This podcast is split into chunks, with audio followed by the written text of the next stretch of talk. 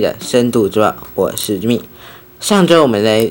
带你看的是呢，在中国白纸革命。那这一周呢，我们持续带你来关注白纸革命哦。在白纸革命后，中国官方呃的防疫态度转向。那这一周我就带你看中国防疫态度转向，推行老人分类政策，专家改口。感染不可怕。在这一集里，我想先让你知道的是呢，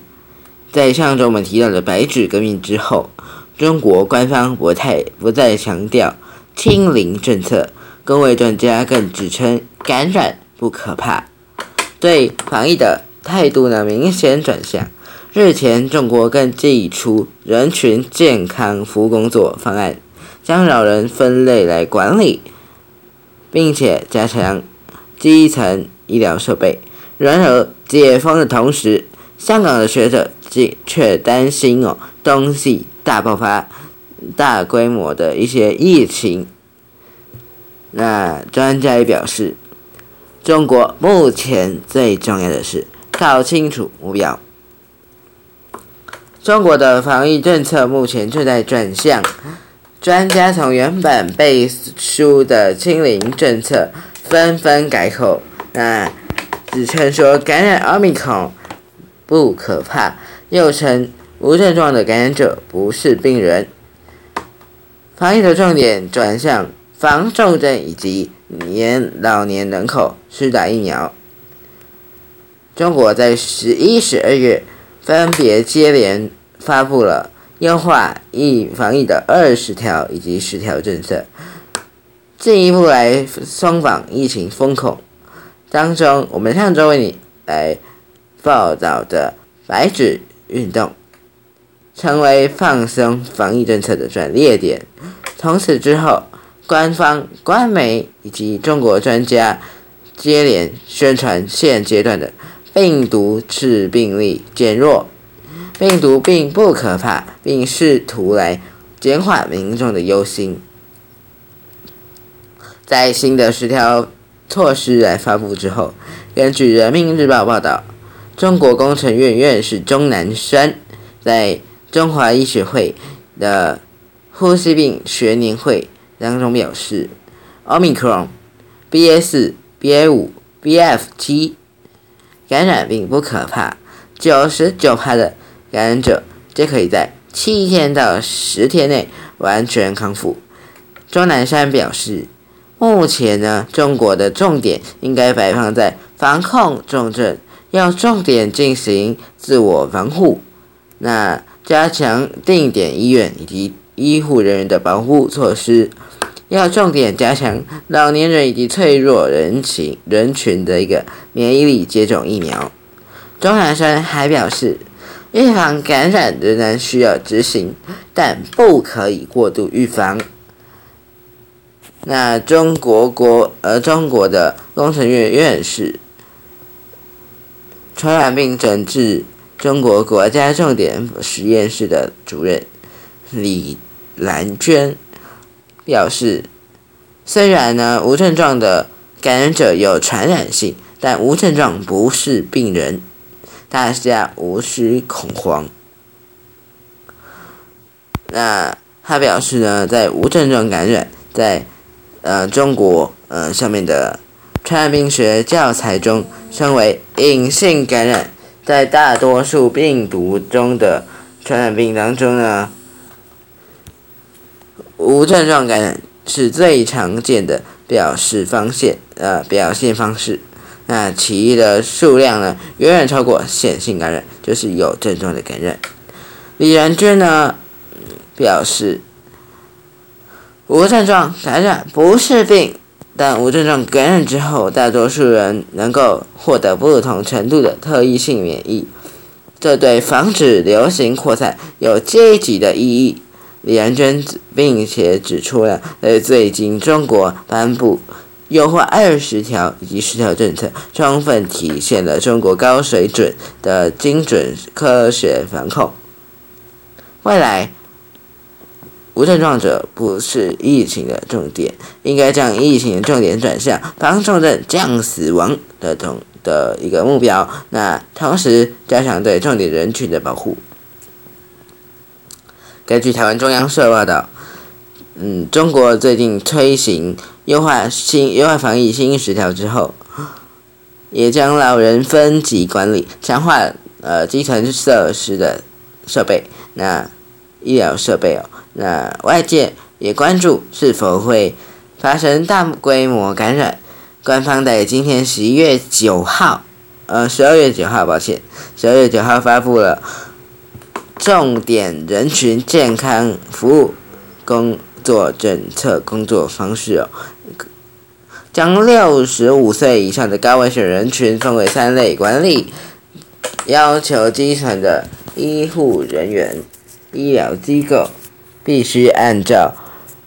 服务人口十五 percent 到二十 percent 的储备药物以及快筛试剂。根据澎湃新闻九日报道，中国国务院来联防联控机制综合组在这个时间前发布了通知哦，将对六十五岁以上老人以及合并基础性疾病还有 COVID-19。的疫苗接种状况进行调查，并且分类登记。今天呢，呃，在十一十二月九号发布了，呃，已经今天十二月九号呢，他们已经做完了登记人口重点人口的一个健康服务，并且发出我们刚才所说的新冠重点人群健康服务。方工作方案当中呢，方包括坚持分类分级、突出的重点原则，根据患者基础的疾病状况，那以及疫苗接种的情况、感染后的风险，将老人呢将民众分为重点人群、高风险以及次风险、中风险、中风险族群是。次重点人群以及一般人群是低风险，三个类别分别用红、黄、绿色标志，颜色不同，服务内容也不同。方案提到会对针对呃不同的风险人群展开分类分级服务。低风险人群若未完成加强免疫接种。经过医生评估，符合接种条件，社区以及村里必须负责特动员来宣传，引导这些民众赶快接种。针对高风险人群，居家管、居家治疗的无症状以及症状轻微的感染者，必须主动向社区来、社区或村里来进行通报、报备，那并与辖区的基层医疗院所进行联系，通过网络、视讯等线上的方式来进行指导，并行进行抗原快筛、健康监测等。如果持续都出现了个高烧、呼吸困难，必须要尽快转诊医疗机构。每三天会随访一次到居家治疗关怀观观察。观察期结束。针对呢有高风险以及有紧急需求的医紧急医医疗需求的人群，对失能老人或者是高龄不便、行动不便的感染者，经过专家团队并评估之后，决定收治方式。如果不适合居家治疗，基基层的医疗。诊所将会协助进行转诊。这个方案强调，那基层的医疗卫生机构按照服务人口的总数十五趴到二十趴出动态来储备中药、解热以及止咳等相关对症下药的呃药物以及快筛试剂。人口稠密的地区可以酌情增加。这个方案中也表示，将会加强呢卫生机构的设备，加快建设呃城乡卫生院以及社区服务卫社区卫生服务中心的快筛呃的一个发烧门诊。二零二三年，也就是明年的三月底前，前来力争覆盖率达到百分之九十左右，并且完善设备配置，包括氧疗、氧疗设备及便携式的一个肺功能仪器，以及指甲指甲式的血氧机，以及要增加的。医疗机构人力，最后是快筛的一个呃快速的松绑，造成海啸式的爆发。重点目标到底是什么？好，虽然白纸革命后，中国官方以及学界的态度纷纷转向，不断来告诉民众，疫情就像流感。一点都不可怕，却有专家也担心，毫无准备就快速松绑，疫情可能在冬季再度爆发。根据台湾中央社报道，香港大学的生物医学院的教授金东彦在十二月九日，也就是今天来表示，中中国一下松宽松的，呃放宽来。防疫措施不是准备的很好，而且又是在冬天的时候放宽，可能会出现海啸式爆发。中国在十二月、十一月、呃十一月、十二月这两个月呢，陆续松绑防疫。那根据香港零一报道，金东彦在今天早上的港台节目呃表示呢，中国一下子来大大幅的放宽措施这。防疫措施哦，社区很有机会一下子就出现海啸式的爆发，因此要很小心。他也进一步来表示，进一步的来指出，中国可能像今年香港今年初第五波的疫情出现的时候一样的状况，但若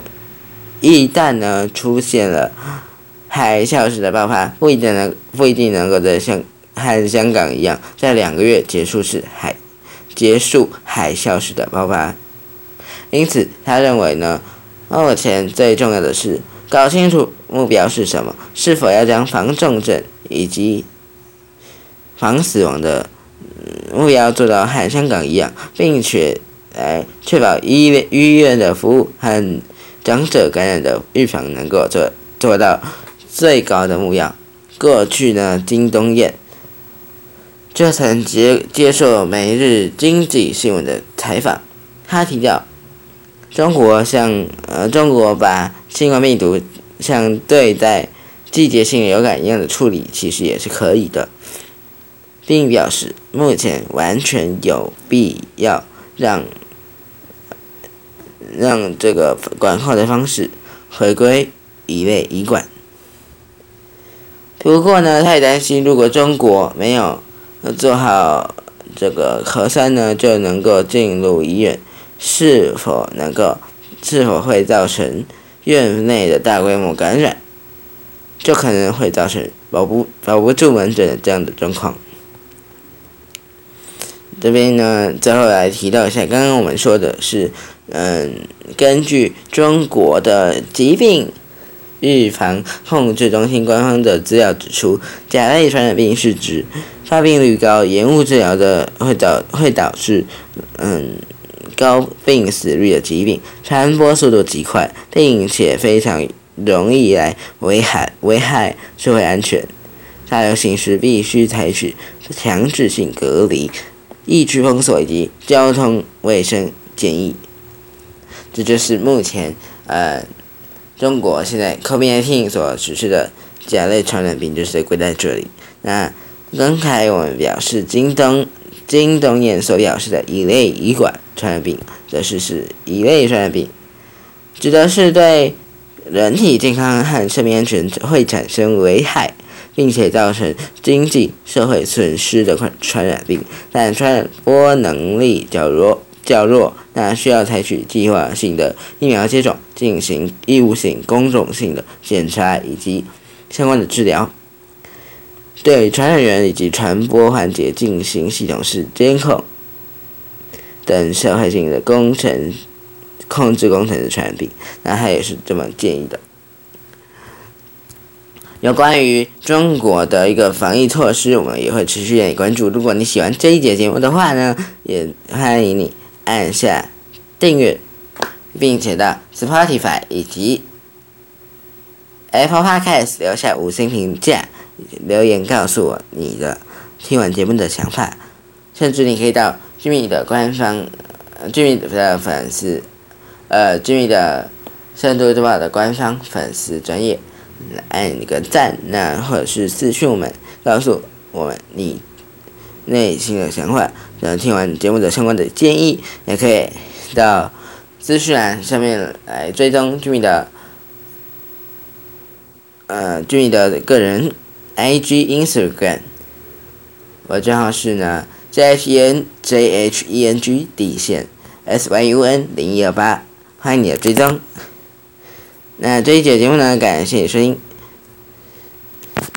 这一节节目也非常感谢关键评论来提供相关的授权，提供我相关的新闻资料。谢谢关键评论。这集的节目就到这里喽，本周节目。感谢收听，我们下周见，拜拜。